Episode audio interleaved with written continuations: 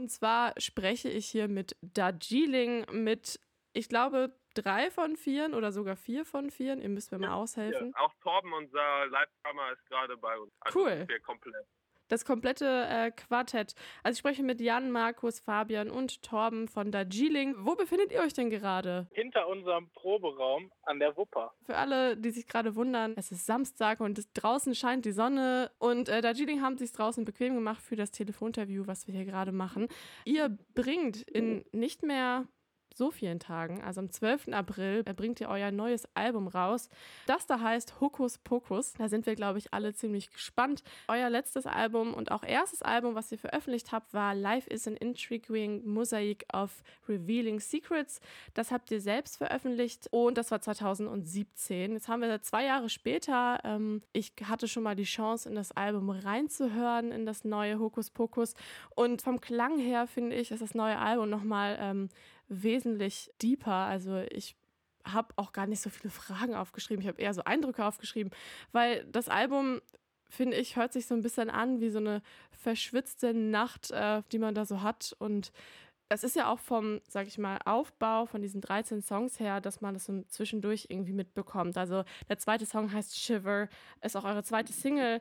Dann hat man da so Songs wie Early Sunday Morning. Das hat irgendwie, finde ich, so eine Stimmung, als wäre das so in einer Nacht entstanden. War das auch euer Gedanke dabei oder ähm, wie ist dieser nächtliche Sound so entstanden? Ich, find, ich finde das Bild, das du beschreibst, sehr interessant. Äh, war jetzt gar nicht so die Intention, aber das, das passt schon ganz, ganz gut irgendwo. Was interessant ist zum Entstehungsprozess vom Album ist, dass tatsächlich ein Großteil des Albums in einer relativ kurzen Zeit entstanden ist. Vielleicht hat das was damit zu tun. Natürlich gab auch ein paar Songs, die schon viel länger da sind und die wir jetzt dann noch drauf gemacht haben. Aber ich finde, du kommst dem schon deiner ja, Fiebertraum-Allegorie richtig nah eigentlich, weil das schon auch irgendwie ein Ding war, dass viele Eindrücke ja auch, also was wir auch schon häufig gehört haben und was auch bewusst ist, dass einige Sachen schnell, sehr schnell vorbei sind. Und das, das könnte ich durchaus dann mit, mit deiner Interpretation auf jeden Fall auch so nachvollziehen. Also nicht, dass eure Songs schnell vorbei sind, sondern ihr meint dann äh, Lebensabschnitte oder?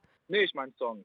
Darüber beschwert sich ja auch die oder der ein oder andere, aber ja, also ich, ich glaube, also das, was für mich immer so, so ein Meta-Bild war, ist so ein 20er Jahre, bisschen shady, absintbar, äh, irgendwie neben einem komischen Jahrmarkt mit Wahrsagern und so. Und ja, vielleicht so dieses Hokuspokus-Ding kann man irgendwie so als so eine Reise sehen. Vielleicht auch einfach eine Nacht ein, auf jeden Fall. Ja, es ist auf jeden Fall ein Nachtalbum. Ja. Ja. Habe ich jetzt noch gar nicht so drüber nachgedacht, aber, nachgedacht. aber macht auch voll macht Sinn. Voll, es ergibt voll Sinn. Early Sunday Morning kommt auch und dann kommt noch mal so ein bisschen der optimistische ja. Closer. Ja. Ja, und am Anfang ist ja auch äh, mit Four Days im Opener wird ja auch eine Traumthematik aufgemacht. Fuck, wir haben, du hast uns besser durchschaut als wir uns selbst. naja, euer Pressetext war ja schon so ein bisschen angelegt, dass man auf die Idee vielleicht sogar kommt. Aber das, vielleicht war das auch einfach nur ein Zufall. Ja, ich finde, euer Album klingt auf jeden Fall sehr geheimnisvoll, auch sehr sexy, sehr düster und psychedelisch. Also das ist natürlich nicht zu überhören. Ihr habt ja auch euch äh, bei früheren Sachen schon als äh, Post-Kraut zum Beispiel bezeichnet. Jetzt ist in eurem Pressetext die Rede von äh, ziemlich psychedelischen Einflüssen, aber auch Popmelodien. Da ist mir bei psychedelischen Liedern, ist mir da zum Beispiel auch Early Sunday Morning eingefallen, weil es halt diese ähm, sehr intrinsische sehr intrinsischen Sound hat. Und bei Popmelodien dachte ich jetzt zum Beispiel an Oh Darling. Versucht ihr da selbst auch immer irgendwie so eine Balance zu finden oder passiert das einfach? Wir stehen sowohl auf Frickel und abgefahrene Sounds, einfach aber auch auf eingängige Melodien. Und wir versuchen das schon zu mixen, aber jetzt nicht mit so einem Aspekt, ja, wir brauchen noch einen Popsong, sondern eher, dass auch das Album float und interessant bleibt. Ja, ich glaube, da geht das dann auch viel über, über ein Gefühl, das man hat. Also wenn man jetzt denkt, okay, da wir, langweilen wir uns jetzt selbst oder wir überfordern uns selbst, dann, dann ist, hat das, glaube ich, mehr mit so einer gefühlstechnischen Herangehensweise zu tun, als dass man darüber irgendwie zu viel nachdenkt. Ja, wir, wir spielen ja jetzt schon ein paar Jährchen zusammen und da hat sich so ein gemeinsamer Vibe schon entwickelt, dass man weiß, ob man vielleicht gerade zu krass in eine Richtung abdriftet, äh, zu sehr Richtung Pop, zu sehr Richtung Gefrickel Es ist aber nicht so, dass wir sagen, okay, Jungs, heute ist äh, der Popsong dran. Äh, äh, wir schreiben jetzt, wir schreiben jetzt Early Sunday Morning oder so oder was weiß ich, oder Shiver. Also es passiert einfach so und äh, dass das Album so, gar, sag ich mal, ähm, ganz einheitlich klingt, ist dann wahrscheinlich ähm, auch einfach so passiert, oder? Also ihr habt euch jetzt nicht im Voraus ein krasses Konzeptalbum überlegt. Ähm, nee, nicht ein krasses, aber wir hatten halt dieses lose Konzept Fokus Fokus hatten wir auch im Vorhinein schon, quasi also der, während der Produktion. Während der, während, während der Vorproduktion.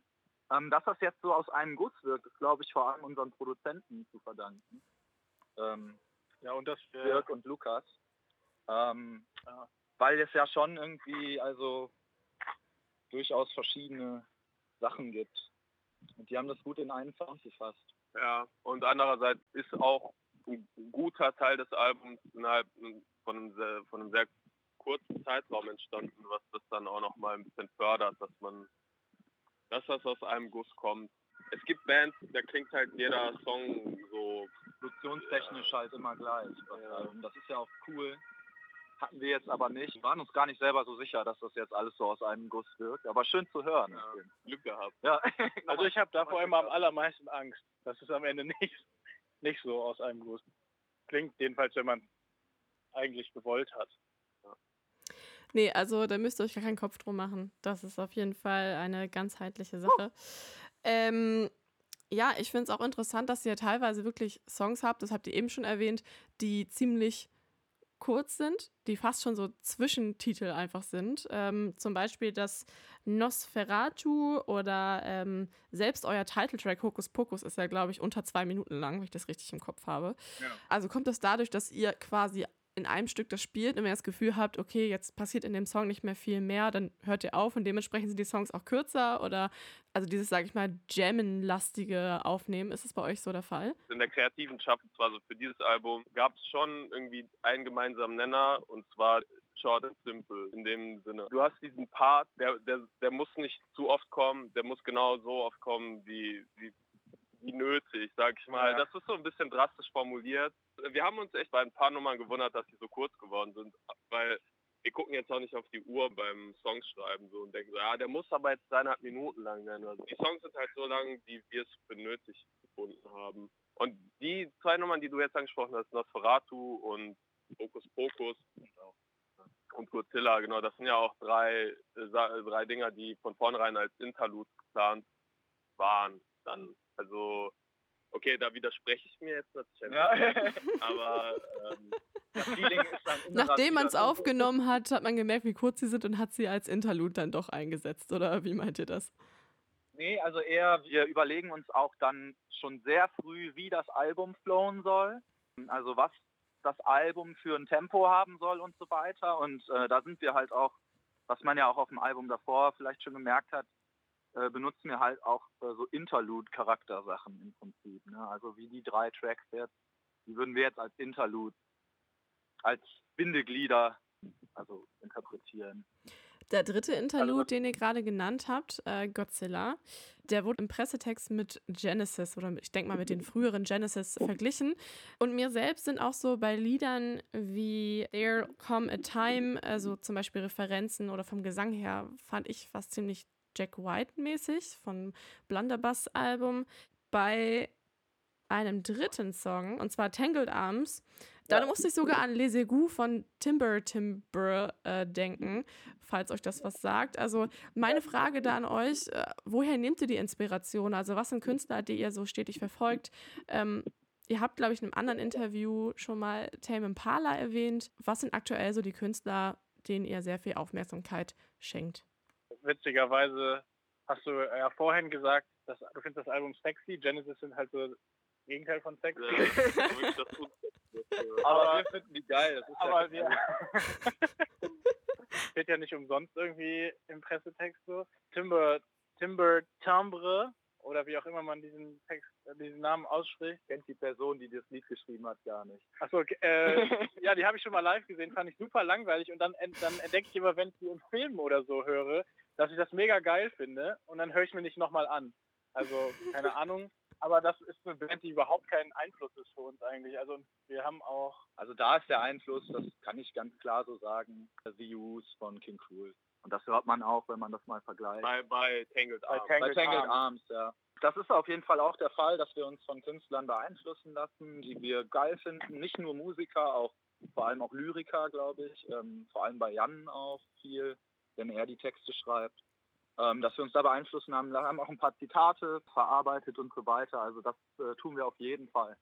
Also The Also Ooze von irgendwie- King Cruel war für euch dann äh, nicht maßgebend, aber eine große Inspiration fürs neue Album. Nee, ja, nicht fürs gesamte Album. Ich meinte jetzt vor allem für den Tangled Arms Track. Aber Views kann man als Beispiel dafür nehmen, dass man auch, wir, wir machen ja auch Alben.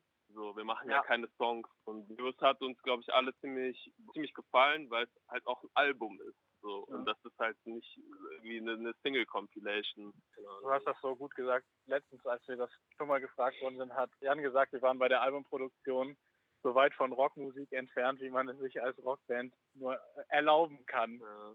Also al Ja. al alte Rock-Sachen, dann äh, neue, neu, neue Psychedelic-Sachen, auch eher, eher weniger wieder, aber auch Rap, also Hip-Hop, Jazz und so. Das Das hat eigentlich ganz gut auf den Punkt gebracht. Also während der Albumproduktion haben wir tatsächlich irgendwie kaum vergleichbare Musik gehört. Da haben wir echt mal viel Hip-Hop, viel Jazz.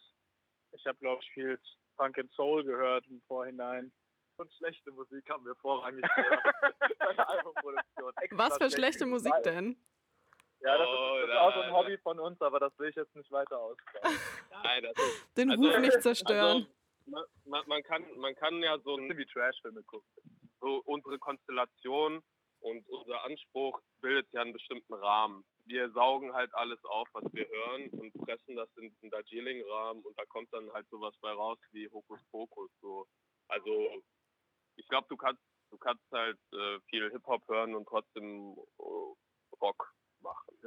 Da wäre ja auch King Crew das Beispiel, weil der macht ja natürlich in Anführungsstrichen nicht nur das Album The Ooze, äh, was ja auch an sich schon sehr viele Genres mit drin hatte, über Punk bis hin zu Post-Punk-Sachen oder auch jazzige Töne war da bei The Ooze ja ziemlich viel dabei. Ironischerweise, als ich für das Interview recherchiert habe und mir auch euer Video zu Early Sunday Morning, glaube ich, angeschaut habe, wurde mir bei YouTube direkt als nächstes ein Live-Auftritt von King Crew vorgeschlagen. Ich weiß nicht, ob YouTube entdeckt hat, dass ihr Fans von King Crew seid oder dass es eh daran liegt, dass ich Fan von beiden Bands bin, Darjeeling und King Crew. Ich glaube auch, wir haben Views noch Platte gehört. Google weiß nichts davon. Ich kriege immer komische Verschwörungstheorien als Vorschläge. So. Wenn ich nachts nach Hause komme, dann Weil das Einzige, was ihr googelt, sind dann Verschwörungstheorien, oder? Soll immer, müssen wir äh, Google immer so in diese Alt-Right-Filterblase Ah, tatsächlich. Ja. Okay. Ist interessant. Also f- fürs Protokoll, Markus ist blond, blauäugig, Blau. hat helle Haare, äh, helle, helle Haut. Ja, ich wollte noch mal zum Tangled Arms zurück. Und Ja. zwar, ich hatte ja eben genannt, dass mich das halt an Les Égouts von äh, Timber Timber erinnert. Ich habe ja auch noch gar nicht erklärt, warum. Und zwar finde ich, den Song hat ziemlich interessant, weil Tangled Arms, obwohl ja schon auch die souligen Einflüsse ziemlich präsent sind auf dem Album von euch, finde ich, Tangled Arms sticht so ein bisschen hervor, positiv, ähm, mit einer sehr tiefen Stimme, äh, langsamen Gesang, psychedelischen Gitarre und ähm, ziemlich verträumte Keys.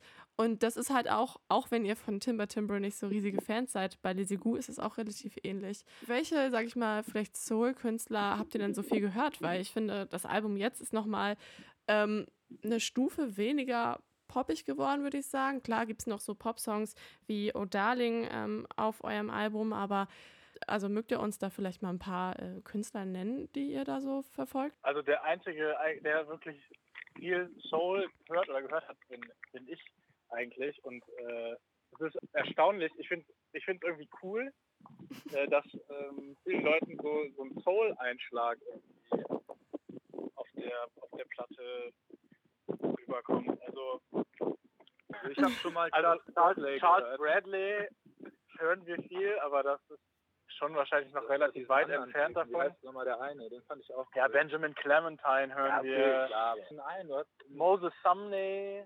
Aber das sind gerade alles keine Sachen, die mir als direkte Einflüsse ein ah, äh, Durant Jones Ja, Durant. Jones, genau. Genau, das ist Ja, auf jeden ja. Fall ein ziemlich typischer Soul-Act. So.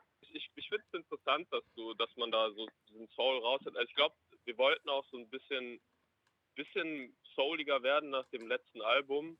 So, ich meine, wir, wir hören Musik jetzt auch nicht und denken so, ja, ey, lass mal äh, irgendwie so einen Song wie King, von King Cool machen, sondern das sind eher so die Konzepte, weißt du, was drunter liegt. Wie, wie geht Musikern irgendwie da, daran, einen Song zu schreiben? Ich glaube, das ist irgendwie was, was uns alle auch eher prägt als jetzt ein bestimmter Stil, sondern einfach, wir sind alle große Fans von, von Sachen, die man nicht erwartet. Bei den Produktionen ganz viel andere Musik vergessen. Also ich glaube, wir konnten uns eigentlich echt ziemlich gut auf das konzentrieren, was wir da gerade machen. Wie ist denn eure eigene Herangehensweise am Song schreiben? Also wie kann man sich vorstellen, sieht so ein Treffen von Darjeeling aus? Also ich glaube, dass äh, auch da, passiert komplett unterschiedlich. Also ähm, manchmal kommt äh, jemand, zum Beispiel Jan, häufiger mal mit einem fertigen Song, der dann noch arrangiert wird im, äh, im Proberaum. Ähm, wir haben aber gerade bei dem Album jetzt ein bisschen auch unsere Arbeitsweise, was das geht, umgestellt, weil wir in der Vorproduktion dann auch mitgeschrieben haben, beim Produzieren halt, äh, noch neue Nummern äh, geschrieben haben, die wir dann auch erst später dann auch live gespielt haben, also im Proberaum dann erst später angegangen sind. Sieht man ja auch daran, wer die Songs geschrieben hat. Häufig passiert es auch, dass das nicht nur eine Person ist. Ähm, fast meistens alle eigentlich. Und äh, also das äh, vielleicht so ein bisschen vergleichbar mit Lennon McCartney oder so. Ähm, das dann der eine Teil. Also Wir verweisen nicht, auf die Credits. Nicht, nicht, nicht so gut, aber äh, so halt äh, von wegen, der eine Teil ist vielleicht äh, von Lutz und der andere ist von Jan und dann kommt noch ein dritter, äh, wie auch immer. Das ist alles gemischt. Also es ist Ja, vielleicht auch Zufall manchmal, wer gerade als erster im Proberaum ist und wer gerade wer anderthalb Stunden Verspätung hat oder so. Also was man auf jeden Fall sagen kann, ist, dass wir keine, wir sind keine Jam-Band, das wurden wir nämlich auch Ja. schon, ver- also wir gehen nicht in den Raum, Jam, zwei Stunden und dabei kommt ein Song raus. Das glaube ich, glaube, das ist doch lieb. Mit, dem- mit, so ein paar, mit dem einen Interlude zum Beispiel, aber sonst, also nie ein Song. eigentlich ist das interessant, falls, falls, falls ein Song wirklich im Proberaum entsteht, ist das eher so, dass jemand einen geilen Sound gefunden hat. Ja. Oder so, ey, geil, äh, warte, ich mach jetzt auch irgendwas. Und dann, ja, ist unterschiedlich. Wir sind, wir sind so geheimnisvoll, wir wissen es selber nicht. Apropos geheimnisvoll, ich finde es ganz witzig, dass ihr auf dem Album auch immer ein bisschen geheimnisvolle oder verwirrende Geräusche mit eingebaut habt. Unter Ja. anderem äh, bei Shiv am Anfang ist so ein ganz lautes, dramatisches Lachen. Jemand äußern, von wem, ja, von wem das ist. Ja, von äh, Till natürlich. Aha. Und außerdem auch noch so Schnarchgeräusche. Möchte sich da auch jemand äußern? Bin ich auch, bin ich auch. Das Ding ist, Das, äh, ist eigentlich äh, hätte er Synchronsprecher werden müssen. Geräusche aus dem Proberaum, also die das und man das und man denkt plötzlich, man ist in so einem Gruselschloss. Das war das war ziemlich lustig.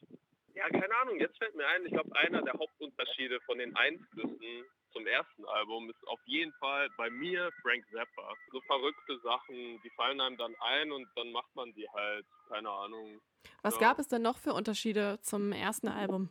Wir haben einfach irgendwie innerhalb eines Jahres vom größten Teil Schreiben bis das Album kommt raus, alles gemacht.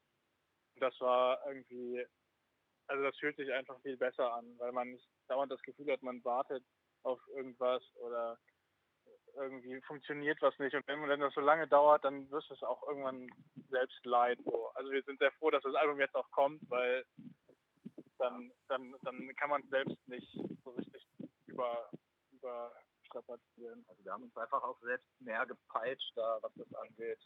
Ähm, anstatt irgendwie, sagen wir mal, sechs Stunden äh, am Album zu arbeiten, haben wir dann lieber 16 Stunden am Album gearbeitet. also ein bisschen produktiver gewesen. Ja, Ja, ja, wir auf jeden Fall diszipliniert. Also die, ich glaube, ein anderer Unterschied ist noch, dass das letzte Album, das war, das waren teilweise Songs, also die, die habe ich irgendwie mit 16 geschrieben, so und wir hatten immer, wir hatten immer so diese Vision von, von diesem Album und das sollte dann am besten so sein wie, ich weiß nicht, ob Donien, Donien dir was sagt, so eine schwedische Psychedelic Band, die so, die haben halt zwei Alben, Die Tame Impala schuld sind. Ja, also die, das war noch vor Tame Impala. Das sollte immer so sein und dann hat man diese ganzen alten Songs genommen und dann neue dazu gemischt und zwar, wie wir jetzt schon mehrfach irgendwie betont haben, ist das alles in so einem Guss sowohl kreativ als auch produktionstechnisch entstanden. Und das, glaube ich, so auf jeden Fall der Hauptunterschied. Und, und dass irgendwie wir die Songs wirklich als Band geschrieben haben. Also selbst wenn jemand die Hauptideen hatte, das sind schon Band-Songs diesmal. Habt ihr denn selbst auch, obwohl das Album so in einem Guss entstanden ist, irgendwelche Tracks, die für euch selbst hervorstechen, wo ihr sagt, der gefällt mir besonders gut oder da bin ich besonders gespannt, den live zu spielen? Also mit dem Live-Spielen auf jeden Fall. Wir sind nämlich gerade Wir sind noch gerade in der. Probe. Ja, das wird nochmal lustig. Es gibt ein paar Songs, die haben uns, glaube ich, überrascht. Also so Odyssey zum Beispiel. Der ähm, wurde quasi last minute nochmal komplett umarra- umarrangiert. Also es war wirklich ein ganz anderer Song. Und dann haben wir den jetzt einfach so gemacht. Sehr, sehr froh, dass wir das noch gemacht haben und äh, wie das jetzt geworden. Wir haben auf jeden Fall Bock, die Sachen live zu spielen und sehen, was, wie die ankommen. So, also jeder Song auf dem Album liegt irgendwie uns am, am Herzen so und klar, so jede Mutter hat ihr Lieblingskind. So wollen wir mal. Klar, ich meine, jeder hat wahrscheinlich so seine, seine Lieblingssongs, aber generell haben wir einfach Bock, das auf die Bühne zu bringen. So. Aber wie Max gesagt hat, es überrascht uns teilweise selber, was dabei rauskommt. Seid ihr denn aufgeregt? Weil es wird jetzt ja, ähm, also euer Konzert am 12. April, auch euer Release-Konzert wird im Blue Shell stattfinden und ihr hattet die Male davor im Stereo Wonderland gespielt. Das ist von der Größe ja schon, glaube ich, so ein kleiner Unterschied. Seid ihr, also seid ihr aufgeregt? Ja, klar. Also so eine Albumproduktion, ich meine, da steckt so viel Schweiß und Leidenschaft drin. Und wenn es dann wirklich an die Öffentlichkeit geht, da, da ist man natürlich nervös so ein bisschen, wie es dann wirklich jetzt ankommt. Und aber andererseits ist das auch einfach eine mega große Vorfreude. So, wir haben einfach, wir haben einfach auch voll Bock. So, und sind gespannt und aufgeregt und gespannt und freuen uns. Noch eine Frage meinerseits. Woher nehmt ihr die Energie, gerade fürs neue Album? Ich meine, das erste Album ist ja erst zwei Jahre her. Ähm, viele Bands mögen das gerne mit dem Drei-Jahres-Abstand zwischen den Alben. War das vielleicht auch die Pop-NRW-Nominierung, die euch da so ein bisschen äh, ja, Wind gegeben hat in die Segel? Nee, also da hatten wir das Album eigentlich auch schon fertig. Ähm, zumindest von unserer Seite aus. Das neue Album? Äh, ja, ja, genau, da kommt ja dann noch ganz viel, äh, was noch fertig gemacht werden muss, Videos. Das muss natürlich alles noch gemixt und so weiter, aber im Studio waren wir da schon. Bei der Verleihung. Bei Ja. der Nominierung weiß ich gar nicht. Ja, weiß ich jetzt auch nicht mehr. Ähm, das war ungefähr im gleichen Zeitraum wahrscheinlich. Ja, auf jeden Fall. Ja, Also doch, sowas, sowas motiviert natürlich, genau, aber genau. Ja. Aber das ist nicht, also das ist ja nicht der Grund, warum wir die Mucke machen. Also das das das ist, ist was, was ein das ist irgendwie so, ein- so ein Payoff auch. Also wir freuen uns da, wir haben uns da mega drüber gefreut, sind irgendwie einfach froh, dass das Leute wertschätzen, die, die Ahnung haben und die äh, ja, die nicht jeden gut finden oder die nicht jeden wertschätzen. Äh, vielleicht. Und, äh, das ist nicht, das ist nicht unbedingt wichtig, aber das ist, äh, Ist auch mal schön das fürs ist, Ego. ist so. auch mal schön fürs Ego, ja. Ja, mal gucken, wie lange die Energie reicht. Ja, ich meine, das ist die Frage, woher kreative Leute ihre Energie nehmen, ist da auch so, so ein generelles Mysterium. So. Das dritte Album äh, bahnt sich ja auch schon an in unseren Köpfen. Also, ja, wir machen jetzt erstmal noch eine EP. was darf das jetzt schon gesagt? ja, ist jetzt Es, kommt noch, es, kommt noch, es wird noch was kommen und dann schon einen relativ guten Output. Also, dass wir nicht gesagt haben, okay, wir müssen jetzt irgendwie ein zweites Album schreiben. Also von unserer Seite wäre das ja auch schon früher. Ja, das früher also wenn wir es geschafft hätten, hätten wir es auch schon ein Jahr später rausgebracht. Ne? Also Früher. Wie kommt es denn bei euch überhaupt, dass das Release-Konzert in Köln ist und nicht in Wuppertal? Ich glaube, die dachten so, ja, wir, wir spielen mal die beiden Städte, auf die wir am meisten Bock haben. So in Köln macht immer Spaß. Äh, ja, es ist ja auch ein bisschen Booking-technisch so, ne? Also ja. da muss man sich manchmal den Gegebenheiten fügen. Das ist so, wie man das mit Geburtstagen auch machen sollte, so Release-Wochen. damit jeder kann. Genau.